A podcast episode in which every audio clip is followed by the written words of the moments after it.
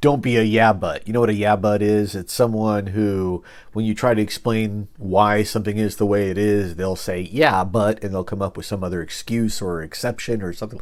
Don't be a yeah but. Like let's put it like this, right? If someone tells you that what you are saying or doing is problematic and offensive to a group of people, and your response is to villainize that group of people before you can take any kind of responsibility yourself, you're being a yeah but.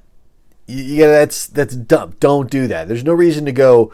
Uh, okay, yeah, I'm bad. Yeah, I'm bad, but what about them? They're just as bad as me. Don't do that. Right? Don't be a yeah but. That's that's all I wanted to say. Don't be a yeah but.